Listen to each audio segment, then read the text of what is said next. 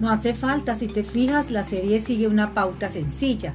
3 es 1 más 2, 7 es 3 más 4, 3 es 7 más 6, 21 es 13 más 8.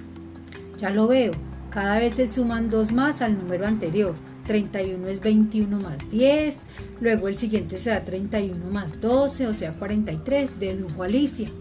Exacto, así que para estar seguros de cruzar el bosque en diagonal solo tenemos que ir comprobando de vez en cuando que pasamos junto a los árboles de esta serie. Sí, pero los números se hacen cada vez más mayores y es una lata tener que contar tantas bolas. El cómputo se puede simplificar mucho con un poco de método.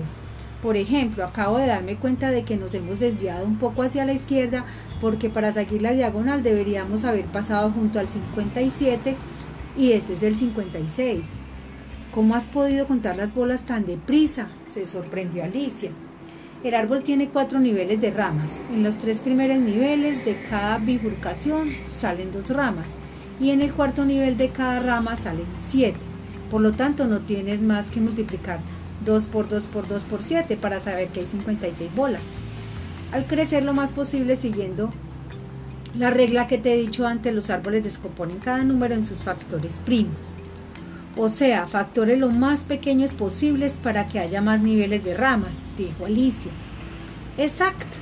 Cuantos más factores, más niveles y los factores más pequeños son siempre primos, porque si no, aún podrían descomponerse en otros factores, dijo Charlie. ¿Conoces otros trucos para contar deprisa y sin esfuerzo? preguntó Alicia. Desde luego, te voy a contar uno muy bueno que descubrió un niño de tu edad.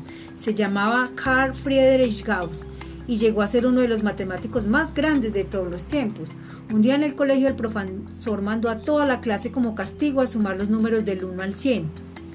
¿Ves cómo los profes de matemáticas son unos cenutrios? Alicia no sabía muy bien lo que eso quería decir.